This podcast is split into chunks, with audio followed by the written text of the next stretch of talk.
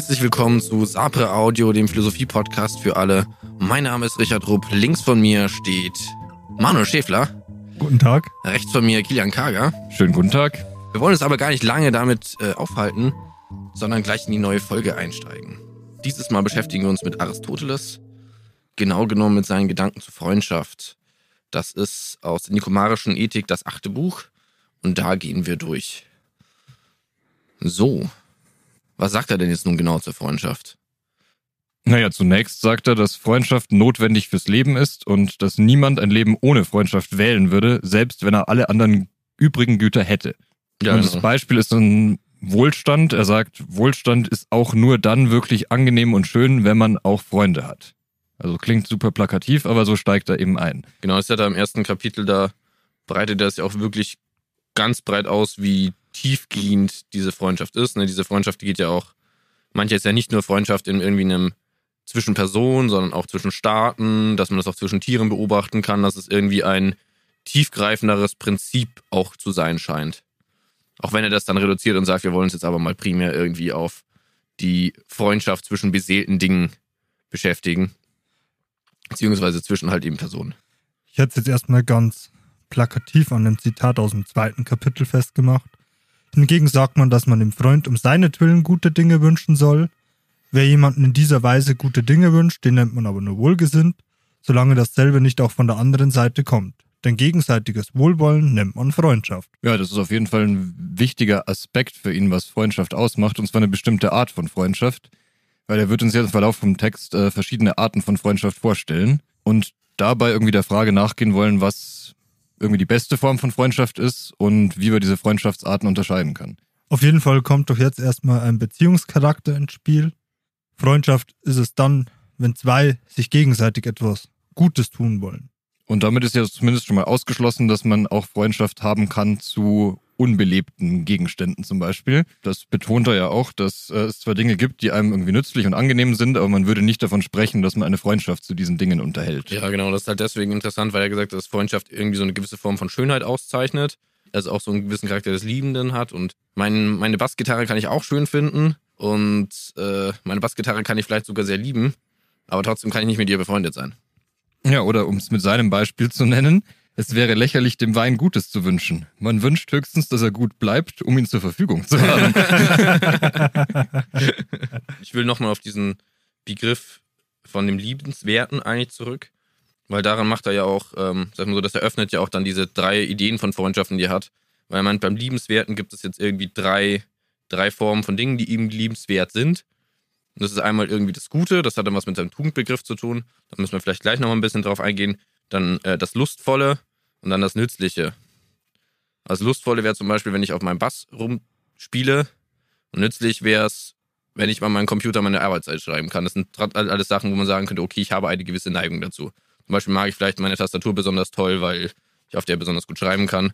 Oder mein Bass bereitet mir besonders viel Lust, weil es ein besonders guter Bass ist und weil ich halt dieses Hobby liebe.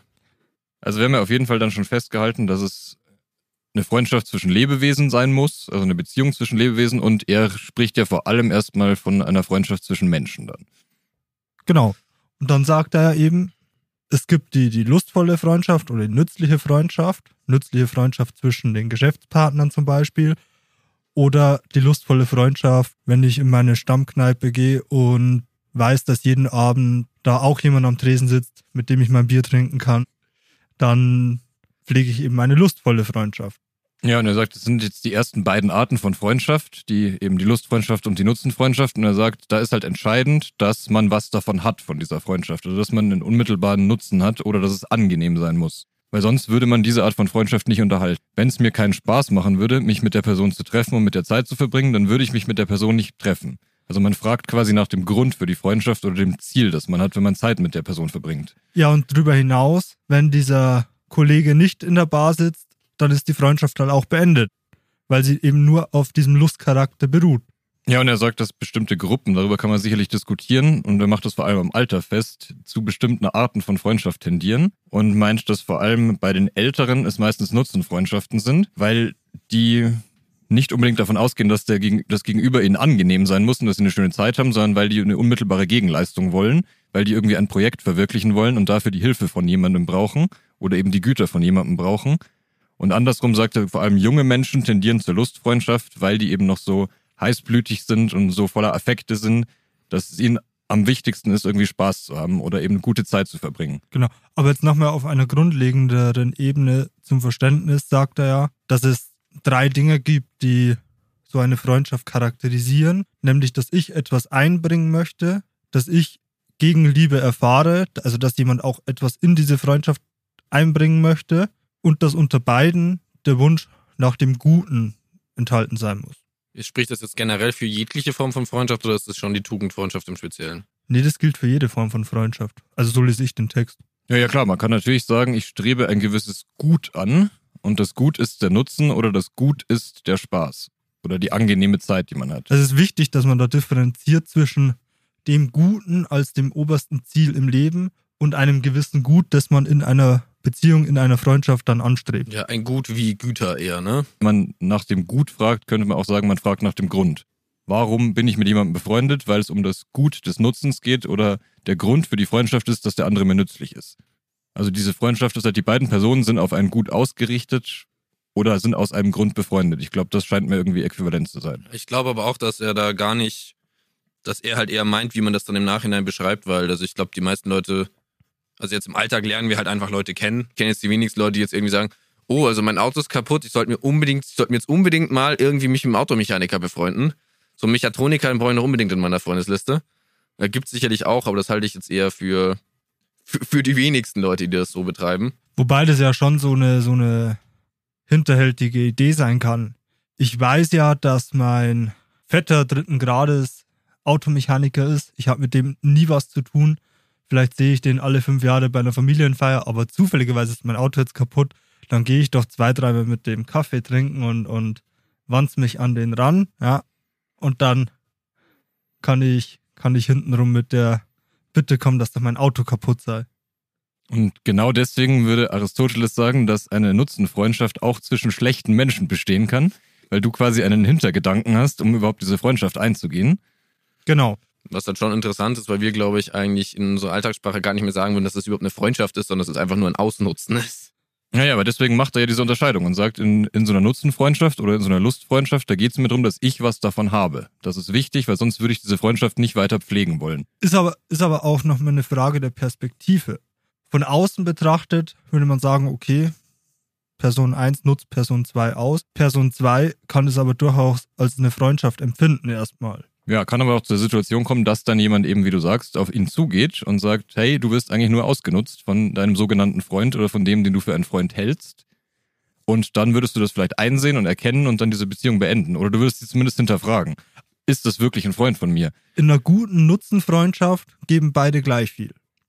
Ja, das ist auch eine beständige Nutzenfreundschaft, solange eben beide gleich viel geben und jeder das Gefühl hat, er wird nicht ausgenutzt vom anderen, dann ist es eine beständige Nutzenfreundschaft. Genau. Oder auch was, was man halt zwischen langjährigen Geschäftspartnern irgendwie beobachten könnte. Und man sagt, ja, wir haben immer gut zusammengearbeitet und haben auch vor, das in der Zukunft zu machen. Und wenn wir zusammen auf den Golfplatz gehen, zahlt jeder mal das Essen danach im Clubhaus oder so.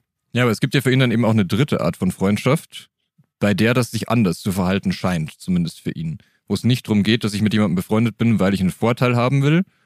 Und was eine Art von Freundschaft ist, die eben von solcher Art von Verleumdung irgendwie geschützt ist.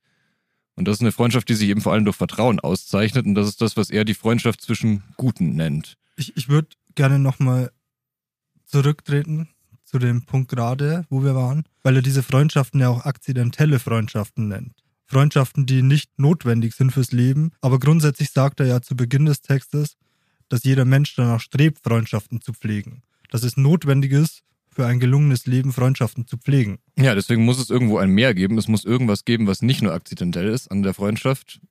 Und das würde er eben in dieser dritten Art der Freundschaft sehen. Genau. Ich wollte nur diesen Punkt zur Überleitung noch Du wolltest nur das schlaue Wort akzidentell sagen. also, wodurch zeichnet sich jetzt diese dritte, die Freundschaft unter Guten, die Tugendfreundschaft oder die Charakterfreundschaft? Das sind ja alles irgendwie so Synonyme. Also, wodurch zeichnet sie sich aus? Wenn wir sagen, das ist eine Freundschaft, die auf Vertrauen beruht, dann ist es ja bei der Nutzenfreundschaft genauso. Ich vertraue ja darauf, ja klar, wir haben jetzt diesen Nutzen, aber grundsätzlich vertraue ich schon darauf, dass dann was zurückkommt oder dass was passiert. Also wenn ich nicht mit einem gewissen Grundvertrauen in irgendeine zwischenmenschliche Beziehung gehe, dann würde ich das ja nicht machen. Also egal, ob ich mir jetzt was erwarte Ich erwarte zum Beispiel, dass ich in der Nutzenfreundschaft irgendwie fair behandelt werde am Ende des Tages. Also was, was versucht er damit auszudrücken, was versucht er damit zu beschreiben?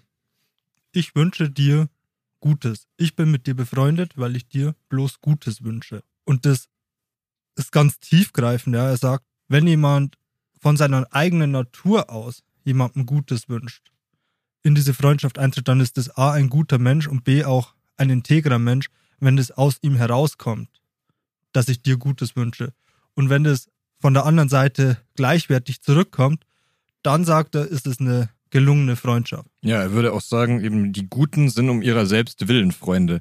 Also da geht es eben nicht darum, dass da ein Grund für die Freundschaft bestehen muss, darüber hinaus, dass man befreundet ist und einander Gutes will. Ich will das Beste für meinen Freund und er will das Beste für mich. Und da gibt es nicht diesen Austausch im Sinne von, es geht darum, dass wir ja irgendwie Nutzen davon haben oder dass wir eine angenehme Zeit verbringen müssen zusammen. Es geht halt darum, dass wir das an sich schätzen, dass wir mit dieser Person befreundet sind. Und dafür, ganz essentiell ist es ja, dass er sagt, das braucht Zeit. Das ist nichts, was von vornherein gegeben ist, sondern diese beiden Personen müssen sich eine Zeit lang kennen, müssen sich vertrauen können und dann kann man in so eine Freundschaft kommen. Ja, aber das heißt ja dann irgendwie auf der anderen Seite auch, dass praktisch der Anfang jeder Charaktertugend oder Tugendfreundschaft eigentlich in einer Lust- oder Nutzenfreundschaft erstmal liegen muss. Weil irgendwie muss ich mich ja mit dem anderen, irgendwie muss ich den anderen ja kennenlernen und mich mit ihm anfreunden. Und wenn es immer ein Mehr geben muss, dann muss ich ja erstmal so anfangen. Nein, glaube ich nicht. Ich kann dich ja kennenlernen und erstmal dir Gutes wünschen oder aus mir heraus wollen, dass dir Gutes widerfährt.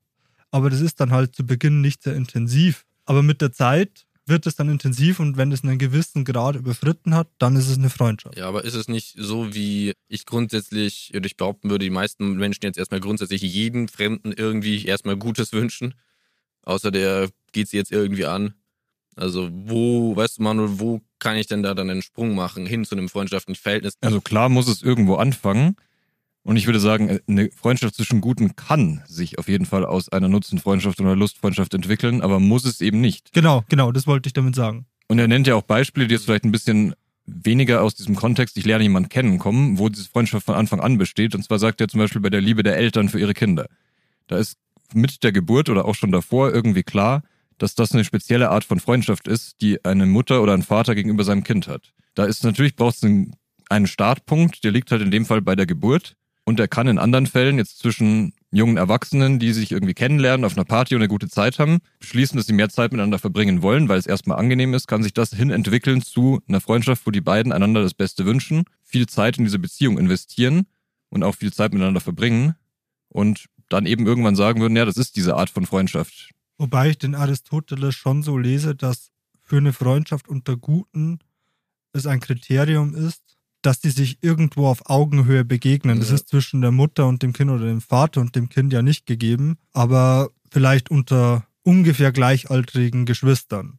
Oder der Sandkastenfreund, ja, das Kind, mit dem du im Sandkasten schon gespielt hast, wenn sich so eine Freundschaft durchhält, ist das, würde ich sehr oft bei solchen Freundschaften von der Freundschaft unter Guten sprechen, wenn die sich im Leben weiterhin ungefähr auf Augenhöhe begegnen. Ja, er würde sagen, das ist das, was wichtig ist für eine Freundschaft, ist eine Form von Gleichheit. Und das gilt halt im Besonderen für das, was wir jetzt als Freundschaft im alltagssprachlichen Sinn verstehen würden. Würde ich sagen, dass man eben sagt, ja, das sind einfach Freunde, die wollen, dass einander irgendwie jeweils das Beste irgendwie zuteil wird. Das wäre eben so, dann wäre Gleichheit irgendwo die Voraussetzung, dass es eine beständige Freundschaft ist. Weil Richtig, dieses Verhältnis irgendwie bestehen muss. Ich glaube tatsächlich auch noch ein guter, ein guter Startpunkt für diese Freundschaft sind auch so Ähnlichkeitsgeschichten. Mit Ähnlichkeitsgeschichten, ist eins von diesen Ähnlichkeitsgeschichten, Ähnlichkeitszuständen. Das ein Beispiel, das er immer anführt, ist- sind zum Beispiel so Kriegsbündnisse. Oder was für uns jetzt eher zum Beispiel wahrscheinlich ein näherer Fall ist, deine Arbeitskollegen, deine Kollegen, die Leute, die du aus der Schule kennst, weil du eben, weil du hast ja eben diese gleiche Situation. Du bist irgendwie auf einer gewissen Augenhöhe. Ja, und es gibt dazu ein schönes, vielleicht aber auch ein bisschen enigmatisches Zitat, mit dem wir uns beschäftigen könnten. Weil er nämlich sagt, um diese Tugendfreundschaft zu charakterisieren, man liebt, indem man den Freund liebt, der, das eigene Gute. Denn der Gute, wenn er ein Freund wird, wird ein Gut für den, dessen Freund er wird. Also ich denke, er will damit eben genau das sagen, dass man um das gute Freunde unter, äh, um ihrer selbst willen befreundet sind. Dass das, was irgendwie zählt, nicht irgendwie ein externes Gut ist, das ich erreichen will, wie Nutzen oder angenehme Zeit, sondern dass der andere das gut wird. Und dass ich, wenn ich so jemand bin und mich so verhalte, mich selber auch als gute Person bezeichnen kann und mein Freund sich auch als gute Person bezeichnen kann. Und wenn eben dieses Verhältnis zwischen beiden besteht, dann hat man eben das, äh, was wir angesprochen haben, diese Form von Gleichheit, die man irgendwie erwarten würde von einer wirklichen tiefen Freundschaft. Ja, und es ist vor allem aber nicht nur ein, ein beziehungshaftes Geben, sondern es ist auch immer selbstreflexiv. Wichtig, dass ich mir selber das Feedback geben kann, wenn ich sehe, dass, dass meine Handlung dir gut tut, dass ich mich daran erfreuen kann glaube, dass diese selbstreflektive Ebene auch wichtig ist. Das ist, glaube ich, so tief gemeint, dass es einfach reicht, den anderen zu haben und ihn sich, also sich an ihm als solchen erfreuen zu können. Ne? Also dass ich einfach, was ich, dir zusehen kann, wie du durch dein Leben schreitest und denke, das macht mir einfach große Freude, Manuel da zu sehen, wie er sein Leben bewältigt. Und dass ich da Teil davon haben kann. Und das muss dann noch nicht mal irgendwie was mit, also auf irgendeine, äh, reflexiv auf irgendeine Handlung meinerseits bezogen sein. Wenn du sagst, dass ich beobachte den anderen, wie er durch sein Leben geht, dass es da eben schon auch ein aktives Moment dann gibt. Genau. Es ist nicht nur so, dass ich mich im Stillen freue, dass mein Freund ein gutes Leben hat, sondern dass ich sehr wohl auch gefragt bin als Freund, wenn ich das Gefühl habe, mein Freund würde vielleicht eine falsche Entscheidung treffen, eine Entscheidung, die schlecht für ihn ist, dass ich dann eben auch so ein bisschen als äh, Korrektiv eingreifen kann und sagen kann, da wir beide Gute sind und befreundet sind und eine Freundschaft zwischen Guten zwischen uns herrscht, versuchen wir, dass es nicht nur Gutes entsteht, sondern dass auch Schlechtes vermieden wird. Also ich will nicht nur, dass meinem Freund Gutes zuteil wird, sondern dass ihm auch kein Leid geschieht durch möglicherweise selbstverschuldete Dinge. Also das scheint mir auch ein zentraler Punkt zu sein. Weil das klang mir jetzt zu passiv, so wie du es formuliert hast. Ja, aber ich glaube, dass das der Ursprung ist. Also ich glaube, dass das die, die grundlegende Ebene ist und aus der folgen dann die Dinge. Weil in allen anderen Fällen der Freundschaften haben wir irgendwie einen, wie soll man sagen, da ist, haben wir nicht die Wertschätzung des anderen als solchen. Also wie soll man sagen, lass, lass mich so formulieren, in den Zeiten, wo es keine Probleme gibt, muss ich ja nicht eingreifen, sondern da freuen wir uns zusammen daran, dass wir einander haben. Und sobald ich aber merke, da passt irgendwas, ich greife nicht an, aber das tue ich halt eben aus dem Moment heraus, dass eben nicht eine reine Nutzen- oder Lustfreundschaft ist, da, weil da bin ich dazu nicht angehalten. Da bin ich vielleicht in dem Sinne dazu angehalten, dass wenn der Manuel jetzt irgendwie eine Firma aufmacht und die gegen die Wand fährt, er mich nicht mehr finanziell unterstützen kann bei meinen Projekten. Richtig, da würdest du nur auf deinen Vorteil schauen und du würdest ihn nur korrigieren bei Entscheidungen oder ihm nur irgendwie sagen, denk da nochmal drüber nach, wenn das Auswirkungen auf deinen Nutzen hätte oder auf deinen Lustgewinn hätte. Deswegen sagt er auch, dass das eine, eine Disposition ist. Ja. Das ist. Ja. Das wollte ich ausdrücken, danke. Wiederlieben tut man jedoch mit Vorsatz und der Vorsatz beruht auf einer Disposition. Ja, das ist auch, also auch der Begriff Vorsatz ist ja auch irgendwie sehr wichtig für ihn. Er sagt, es geht halt in so einer Freundschaft auch vor allem darum, was will ich eigentlich, was ist meine Absicht dahinter. Und der Vorsatz ist eben, dass ich will, dass es meinem Freund gut geht. Und das ist auch die Absicht wenn man die weiß, dann versteht man meine Handlungen, die ich mit diesem Freund irgendwie vollziehe. Deswegen kann es die Freundschaft unter Guten auch nur unter zwei guten Menschen geben. Das ist, ähm, was ich auch sehr richtig finde, was er auch betont, ist, es gibt einfach auch nur wirklich wenige, also man kann nur verhältnismäßig wenige tiefe Charakterfreundschaften haben, weil die eben so lange brauchen, aufgebaut zu werden, dann auch zeitintensiv auch sind, eben dadurch, wo man sie auch pflegen muss. Zum Beispiel geht er auf einer Stelle irgendwie drauf ein und sagt, ähm, so eine tiefe Freundschaft, die überlebt auch physische Trennung, aber auch irgendwie nur eine gewisse Zeit. Also man muss halt irgendwie dann trotzdem noch in Kontakt bleiben und, an, und sich umeinander kümmern. Also es ist irgendwie dann doch immer noch, noch äh, bedingt in, in den Umgebungen, die man hat. Ja, er würde auch sagen, da gibt es keine präzisen Grenzen, die man irgendwie angeben kann, aber er sagt eben schon, also die ursprünglichste Art von Freunden ist irgendwie liegt im Zusammenleben. Ja. Also dass die und deswegen ist es ja auch so, weil es ja aufs Leben bezogen ist und nicht nur aufs eigene, sondern auch auf das andere, ist es ja so wichtig, dass es irgendwie diesen Zusammenleben-Aspekt hat, dass es diesen Austausch gibt zwischen den beiden. Wo stehen sie überhaupt im Leben? Weil es sonst ja überhaupt nicht möglich ist, dem anderen wirklich Gutes zu wünschen oder zu tun, wenn ich überhaupt nicht weiß, was bei dem los ist. Was auch sehr schön ist, was er an dieser Stelle zu äh, Sauertöpfen und älteren Menschen sagt. Oh ja, der Begriff Sauertöpfigkeit ist wirklich toll. Die sind nämlich nicht mehr dazu fähig, in diese langen, tiefen Freundschaften oder überhaupt generell in Freundschaften, die über den Nutzen hinausgeht, einzutreten, äh, weil die sind halt, keiner will mit denen Zeit verbringen, weil sie einfach so garstig sind. Und das finde ich nur deswegen so schön, weil auch, also auch diese, sagen wir so, diese sehr hohe Form von Freundschaft dann aber auch wieder auf so so basale Sachen auch wieder zurückzubrechen ist. Ja klar, wenn du halt einfach super unangenehm im Umgang bist, dann will halt auch niemand auf Dauer mit dir befreundet sein. Ja, und das würde ausschließen, dass du in so eine Art von Freundschaft eintrittst oder dass die Bestand hat. Was noch ein weiteres Problem ist, was ich aber auch irgendwie sehr interessant finde in dem Punkt, ist, dass ja diese gegenseitige Liebe erforderlich ist für diese tiefe Art der Freundschaft. Aber er schon auch sagt, dass die meisten Menschen eher darauf aus sind, dass sie geliebt werden und weniger lieben wollen. Also es ist ihnen wichtiger, dass der Freund sie liebt und sagt, er will das Allerbeste für sie und ja, es besteht dann doch so eine gewisse Diskrepanz im, in dieser Gleichheit. Ja, wenn die, wenn das zu asymmetrisch wird, wenn, wenn diese Diskrepanz zu groß wird, dann zerbricht die Freundschaft eben auch. Mir scheint es, mir scheint es sehr zugänglich zu sein, nicht das, also ich halte das für, für wahr. Ja, ich würde auch nichts dagegen sagen. Ist, ich finde das eine interessante Beobachtung. Also er spricht davon, dass die Leute aus Ehrsucht geliebt werden wollen und ihnen das wichtiger ist, als dann auch Liebe zu geben. Und äh, sagt dann, dann handelt es sich ja schon nicht mehr wirklich um diese Freundschaft zwischen Guten. Weil dann geht es mir ja wahrscheinlich darum, dann kann ich ja Ehre als das Gut betrachten oder dieses Geliebtwerden als das Gut betrachten in dieser Freundschaft und nicht mehr den anderen Freund. Und da würde eben auch sagen, die Freundschaft liegt dann mehr im Lieben als im Geliebtwerden, weil beide sich ja auch daran erfreuen, dass sie den anderen lieben und nicht nur daran erfreuen, dass sie geliebt werden. Genau. Und jetzt passiert es ja nicht nur auf persönlicher Ebene, sondern auch auf institutioneller Ebene. Diese Asymmetrien finden wir auch zwischen einem König und einem weit Untergebenen, wo der weit Untergebene sagen würde, der würde eh nicht mit mir befreundet sein wollen oder, oder zwischen zwei Staaten kann das genau dasselbe Verhältnis einnehmen. Das ist genau Kapitel 10, da der erste Absatz, wenn ich dich jetzt richtig verstanden habe, wo das auch irgendwie beschrieben wird, dass durch dieses Moment der Liebe ähm, sich auch wieder eine Form von Gleichheit herstellen lässt. Ja, aber er sagt, es gibt eben auch Freundschaft zwischen Ungleichen. Das ist ja, ja. dann der, der Gegensatz, den er dazu aufmacht. So diese wahre Charakterfreundschaft besteht oder gelingt am ehesten, wenn es ein großes Maß an Gleichheit gibt. Aber es gibt eben diese Situationen, wo es ungleich ist, wie zum Beispiel in dem Beispiel, Manu, wo du meintest, der König und der Untergebene. Kann da überhaupt Freundschaft bestehen, fragt er. Und welche Art von Freundschaft kann da bestehen? Also sicher keine Freundschaft unter Guten sondern wenn dann eine Nutzenfreundschaft oder eine Lustfreundschaft. Ja, Aristoteles sagt dann, äh, Machthaber suchen Unterhal Unterhaltsame für ihre Lustbarkeit und Geschickte zur Ausführung ihrer Befehle. ja.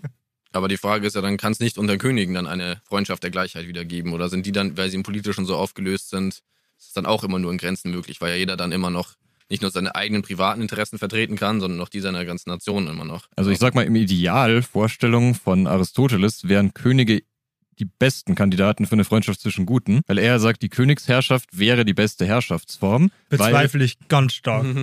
weil er nämlich sagt, Mächtige können gar keine Freundschaft unter Guten pflegen, weil sie sich entweder die suchen, die nützlich sind, oder die, die angenehm sind, aber keine Person, die beides vereint. Ja, ich denke aber, dass man da schon ein Argument dafür machen kann, dass Könige untereinander befreundet sein können, weil so wie er den König versteht, ist der König der Beste, den man sich vorstellen kann. Der Tugendhafteste, ja. Und damit würde ja eine Gleichheit bestehen zwischen zwei Königen, also in der Idealvorstellung zwischen zwei Königen wäre eine super Basis, um befreundet zu sein, weil die wollen keine Güter, weil die haben sie ja schon alle. Sie wollen auch nicht Ehre von den anderen Leuten, weil sie eh schon Ehre haben. Und deswegen besteht so eine Form von Gleichheit, dass sie eigentlich ideale Kandidaten dafür sein müssten. Zitat. Mächtige suchen nämlich weder solche, bei denen das Angenehme mit der Tugend verbunden ist, noch auch solche, die nützlich für schöne Taten sind. Und das sind Charakteristika für eine Freundschaft unter Guten. Naja, man könnte auch sagen, nützlich für schöne Taten ist ein Charakter für die Nutzenfreundschaft und das erstgenannte, wo es um Lustgewinn geht, ist das Charakteristikum für die Lustfreundschaft. Aber das schließt ja nicht aus, dass es sowas wie eine Freundschaft zwischen Guten geben könnte. Erster Absatz Kapitel 10. Äh, wenn die Freundschaft aber eher im Lieben besteht, und wir diejenigen loben, die ihre Freunde lieben, dann scheint das Lieben die Tugend von Freunden zu sein, sodass die Freunde und ihre Freundschaft beständig sind, zwischen denen sich diese Beziehung ihrer Würdigkeit entsprechend einstellt. Auch Ungleiche können auf diese Weise am ehesten Freunde sein, weil sie so eine Gleichheit zwischen ihnen gibt. Dann ist einfach nur die Frage, hat der König einfach die Möglichkeit zur Disposition zur Liebe von irgendjemandem? Und dann würde ich sagen, doch wahrscheinlich schon, zum Beispiel unter anderem Königen. Also es müß, müsste schon ein Maß an Gleichheit da sein. Sonst ist es sehr schwierig. Er macht ja schon noch so einen kleinen Ausweg, wie auch der König mit einem Untertan befreundet sein kann, indem er eben sagt, man stellt diese Gleichheit wieder her, indem es angemessen sein muss dem Stand von dem anderen. Also er spricht ja von Würdigkeit.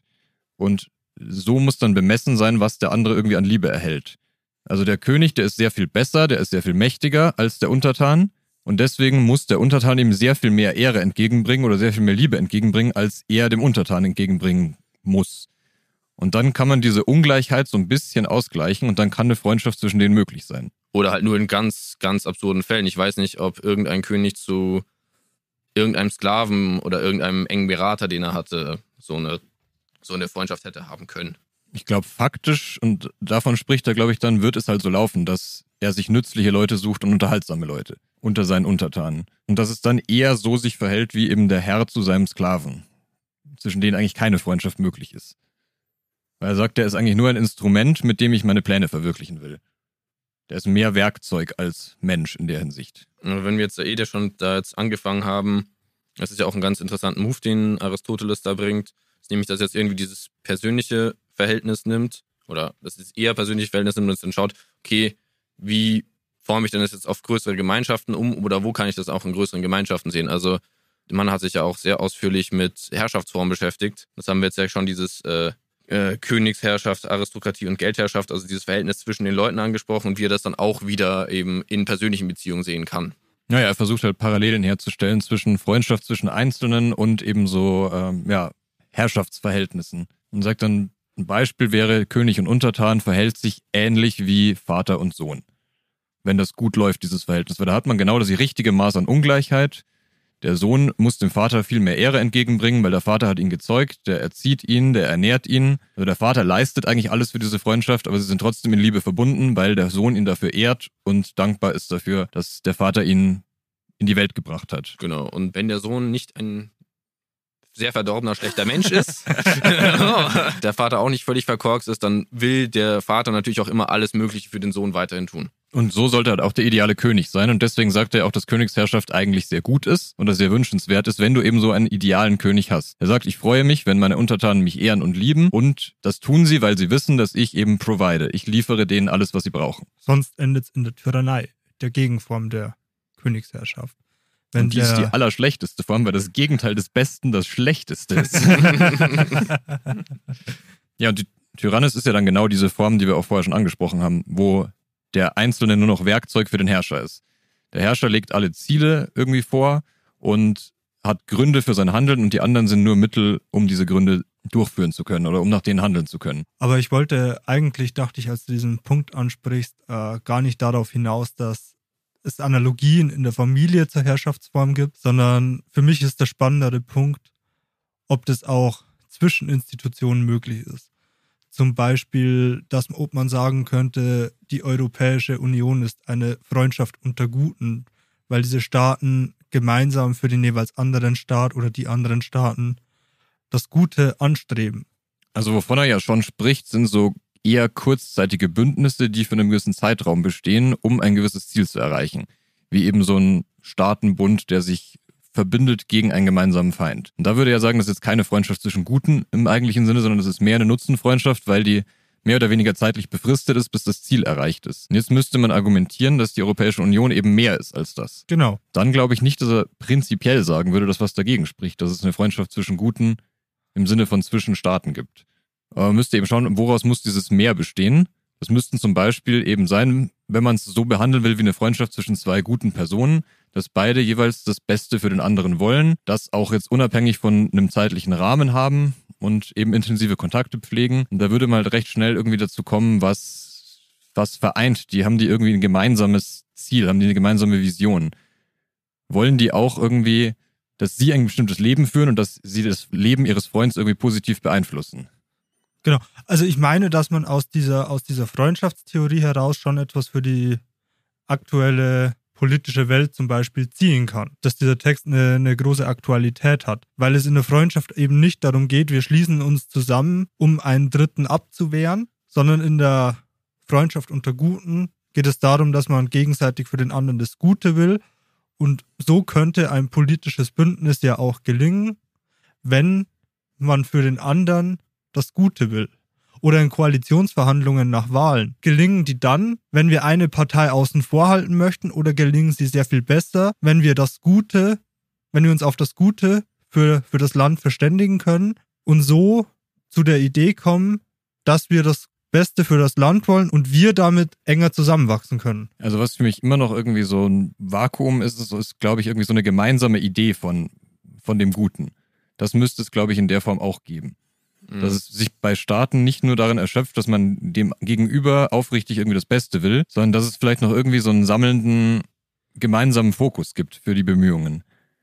Ja, das ist die Frage, ob das notwendig ist. Also was dafür spricht, dass man sowas wie jetzt ein Staatenbündnis haben kann, ist, sind seine Ausführungen dazu, dass es Ungleichheit auch geben kann in solchen Freundschaften. Weil wenn wir uns anschauen, sind die Staaten sind ja nicht gleich. Wenn wir irgendwie so in der Europäischen Union so Staaten wie Deutschland haben und sehr viel kleinere Staaten haben, ja auch wesentlich weniger Wirtschaftsleistung haben, dann müsste man das auch mit einbeziehen, dass man sagt, die starken Nationen, wirtschaftlich starken Nationen, darauf läuft es ja meistens raus, die können nicht die Mächtigeren sein, die alles bestimmen, aber können sie aufgrund dieser Ungleichheit auch so eine Freundschaft zwischen guten Pflegen zu einer sehr kleinen Nation, die nicht diese Leistungen erbringen kann. Also wie stellt man diese Verhältnismäßigkeit dann her? Und da würde er entweder sagen, wir muss halt schauen, worauf beziehen wir uns da, wenn wir das irgendwie nach der Tugend machen, wie er sagt, müsste jeder das kriegen, was ihm zusteht.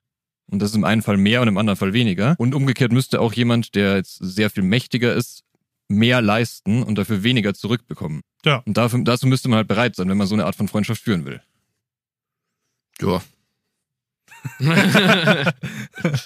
Mir Ich- ist das alles wurscht. Na, ich habe da, ich habe da, ich habe so, ich habe da sehr lange drüber nachgedacht, ob das in irgendeiner Welt realistisch ist und habe mich dann auch irgendwie an unseren, an, an das eine Mal an unsere Kant-Folge erinnert, wo ja dann auch immer noch dieses besondere Verhältnis ist. Was ist denn jetzt eigentlich das Verhältnis zwischen, also nicht nur zwischen Staat und seinem Nachbarn, sondern auch zwischen Staat und seinem Beherrschenden? Also sind die Beherrschenden nicht erstmal primär ihrem eigenen Volk verpflichtet? Heißt es nicht dafür, dass sie dann eigentlich immer sich dafür einsetzen müssen, was für das eigene Volk primär das Beste ist und eben nicht für das Nachbarvolk? Also das ist so ein bisschen, ich bin auch der Meinung, die der Kilian dann hat, das scheitert irgendwie an irgendeiner zentralen Kultur- und staatenübergreifenden gemeinsamen Idee des Guten. Und da kann man sich dann schon fragen, ob eine Europäische Union, die da jetzt erstmal primär als Wirtschaftsbündnis, also als, als Nutzengemeinschaft irgendwie entstanden ist, dazu hin ausbaufähig ist. Oder ob das nicht vielleicht sogar notwendig ist, wenn wir generell überhaupt über so Dinge wie Weltfrieden, wie wir es in einem anderen Text, in einem Text gemacht haben, schon drüber nachgedacht haben, ob das nicht sogar eine notwendige Bedingung ist, dass es irgendwie einen gemeinsamen, also eine gemeinsame Idee des Guten auf der Welt gibt. Ähm, aber ich glaube, das führt jetzt dann auch langsam ein bisschen zu weit. Das widerspricht ja auch überhaupt nicht dem, was ich gesagt habe. Und da, da, auch da unterstützt der Aristoteles ja. Es gibt ja nicht viele Freundschaften unter Guten. Wenn es 20, 25, 30 Partner sind, das kann nicht gelingen, dass das alles Freundschaften unter Guten sind. Aber unter zwei Staaten in etwa auf Augenhöhe könnte es zum Beispiel sehr viel schneller gelingen. Ja, also wenn, also wenn für dich jetzt wirklich nur der Punkt war, zu sagen, ist es möglich, dass irgendwie größere Formen von konstruierten Gemeinschaften auch sowas wie ein freundschaftliches Verhältnis entwickeln können, dann sehe ich da auch kein Problem. Naja, es ist halt wirklich so, wie er es ja auf äh, individueller Ebene macht, sehe ich halt das große Problem bei so einem äh, Staatenbund, dass es eben, wenn es da Ungleichheit gibt, und die gibt es de facto immer, halt enormes Streitpotenzial herrscht. Weil der kleinere Partner fragt, was bringt's mir eigentlich mit dem irgendwie befreundet zu sein, wenn ich nichts davon hab? Und der Größere sagt, warum soll ich dem alles geben, wenn er mir nichts gibt? Aber das ist doch auf jeden Fall, das ist auf jeden Fall schon mal ein interessantes Analysetool, dass man aus dieser Freundschaftstheorie eben dann auch über so politische Sachen nachdenken kann. Naja, also Aristoteles nutzt das ja auch, diese Freundschaftstheorie, um politische Analysen zu machen, nur halt beschränkt auf den griechischen Staat und was dessen ideale Staatsform wäre. So ein Depp, wieso Mhm. hat der nichts zur EU gesagt? Also über Demokratie sollte man vielleicht schon noch ein paar Worte verlieren, wenn wir schon irgendwie sagen, wir wollen diese Theorie auf moderne Staatsformen anwenden oder sogar übergeordnete Staatsgebilde. Und da würde er sagen, die Demokratie ist am ehesten, also er sagt nicht, dass das eine der wünschenswerten Formen ist. Er meint, es gibt drei gute Formen von Staat. Das ist irgendwie König, das ist Aristokratie und es ist die, wie nennt das die Timokratie, wo er sagt, da besteht Gleichheit, weil da werden die Leute danach bewertet, wie viel bringen sie der Community oder wie viel Steuern zahlen sie. Und dann herrscht eben Gleichheit, weil die, die die meisten Steuern zahlen, auch am meisten zu sagen haben. Das ist irgendwie so eine Art von Gleichheitsprinzip, die er hat. Ja, und er sagt ja auch, der Übergang ist dann oft fließend hin zu einer Demokratie, wo nicht mehr so ganz klar ist, wer jetzt eigentlich zu sagen hat und es dann darauf hinausläuft, dass irgendwie jeder mitredet und eigentlich jeder tut, was er will. Das ist ja so seine, seine Angstvorstellung, wenn irgendwo Demokratie herrscht und nicht mehr klar ist, warum derjenige, der herrscht, überhaupt herrscht, sondern es nur irgendwie so der wankelmütige Wille der Mehrheit ist, weil die das gerade für opportun halten und sich niemand mehr an irgendwelche Regeln hält. Deswegen hat er ja so ein bisschen Angst davor. Aber er sagt, dass es schon die am wenigsten schlechte Staatsform ist von Ja. den schlechten Staatsformen. Ja. Also es ist der Oligarchie und der Tyrannenherrschaft vorzuziehen. Und er sagt ja auch, äh, viele Timokratien entwickeln sich eben hin zur Demokratie und das lässt sich manchmal gar nicht vermeiden und es ist auch nicht immer schädlich für, für einen Staat. Und er sagt, die Demokratie oder wenn sie sich da mal hin entwickelt hat, dann ist das am ehesten irgendwie so ein Verhältnis zwischen Brüdern. Das sind eben Leute, die sich schon irgendwo noch auf was Ähnliches beziehen, weil sie zum Beispiel jetzt im Falle der Brüder denselben Vater haben. Damit sind sie sich ähnlich, weil sie ähnlich alt sind und irgendwie gleich aufgewachsen sind und deswegen haben die so ein gewisses Gleichheitsgefühl und ja, streben irgendwie nach was Ähnlichem und haben deswegen irgendwie eine ganz gute Basis, um auch befreundet zu sein. Ja. Und so sollten sich halt auch die Bürger dann verhalten, dass sie halt sagen, wir wollen, wir sind, denken, dass wir gute Menschen sind, wir wollen irgendwie das Gute und sollten uns eben so, so einigen, dass das irgendwie für alle machbar ist. Und Aristoteles tut hier so seine, seine Grundmotive oder seine Grundwerte, die er da irgendwie eingeführt hat, die hat er jetzt ja irgendwie durch den kompletten Text gezogen. Das ist immer dieses Liebenswerte, die Gleichheit und, und das Ja, Gute also natürlich. Das Gute ist irgendwie der zentrale Punkt. Und er würde ja auch sagen, in so einer Charakterfreundschaft zwischen Guten ist ja nicht ausgeschlossen, dass sie nicht auch nützlich sein kann für beide und dass sie nicht auch angenehm sein kann für beide. Weil er ja sagen würde, wenn man es so um, umgekehrt konstruiert und nicht sagt, es gibt erst Nutzen und Lustfreundschaft und dann irgendwie die Freundschaft zwischen Guten, sondern man könnte auch sagen, es gibt die Freundschaft zwischen Guten und vage Ähnlichkeit damit haben die Nutzenfreundschaft, weil der Nutzenaspekt da betont wird und die Lustfreundschaft, weil der Angenehmheitsaspekt betont wird. Wenn du grundsätzlich mit niemandem angenehm bist, dann gibt es überhaupt keine Basis für eine Freundschaft. Also es tut sich einfach niemand an. Aber ich glaube, das ist jetzt ein, ein schönes Schlusswort. Ich hoffe, ihr habt euch diese Folge nämlich schon mit uns angetan bis zum Ende. Ähm, ich hoffe, ihr hattet so viel Spaß beim Zuhören wie wir beim Aufnehmen. Und wir würden uns alle freuen, wenn ihr das nächste Mal auch wieder einschaltet. In diesem Sinne, tschüss bis zur nächsten Folge.